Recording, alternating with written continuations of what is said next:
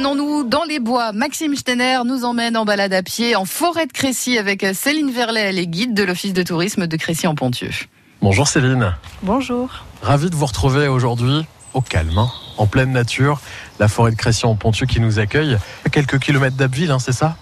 C'est ça, donc Crécy c'est au nord d'Abbeville à une vingtaine de kilomètres. Euh, on est aussi pas très loin de la baie de Somme, on est à également une vingtaine de kilomètres de la baie. Alors vous m'avez euh, donné rendez-vous ici à la clairière, une clairière bien particulière, celle du Muguet. C'est là où euh, vous donnez le départ pour quelques petites balades, des randonnées? Oui, c'est ça, la clairière du Muguet. C'est un site qui est bien connu du public ici. C'est souvent le rendez-vous des gens qui se baladent en forêt habituellement.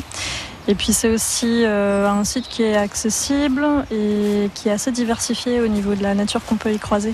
Bah, justement, on est en train de se faire une petite balade. On est vraiment bien ici à l'ombre des arbres pendant cet été. Alors qu'est-ce qu'elle a de si, euh, si particulière cette forêt qui est, je crois, la plus vaste du département? C'est ça, c'est la plus grande du département avec 4322 euh, hectares exactement. Alors c'est une forêt domaniale et comme la plus grande majorité des forêts domaniales en France, c'est une ancienne forêt royale. Donc on peut y trouver encore des bornes royales qui datent de l'époque de Louis XIV. Euh, il y a aussi une vingtaine d'arbres remarquables qui ont été euh, classés en 1905. Ça veut dire quoi alors ça concrètement? Ça veut dire que c'est des très beaux arbres ou des très vieux arbres. Il y a un chêne qui a euh, plus de 400 ans ici en forêt et euh, là, donc sur le chemin sur lequel on passe, on va aussi croiser les frères ennemis qui malheureusement euh, ont terminé leur vie. Il y a encore quelques traces, là, on peut le voir d'ailleurs. Oui, on peut les voir. Alors Céline, j'imagine ici qu'il y a une grande diversité aussi en ce qui concerne la faune et la flore. On peut entendre quelques oiseaux justement Oui, il y a une grande diversité, beaucoup d'oiseaux, il y a beaucoup de mammifères aussi qu'on peut voir si vraiment on est calme. Euh, il y a des chauves-souris, il y a des papillons, euh, il y a vraiment une grande diversité. Et cette diversité faunistique, elle est là parce qu'il y a une très belle diversité floristique. Et donc beaucoup de variétés différentes de végétaux qu'on bah, découvre en fait pendant cette balade. Et puis il y a plein d'autres choses, des surprises aussi qu'on va pouvoir voir dans cette forêt, comme des statues un peu géantes.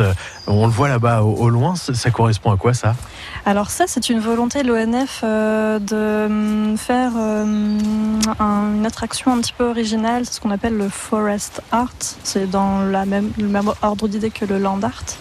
Donc c'est de faire des sculptures, euh, donc d'inviter des sculpteurs pour faire des sculptures sur des arbres qui sont soit morts, soit malades, soit euh, voués euh, dans tous les cas à être condamnés.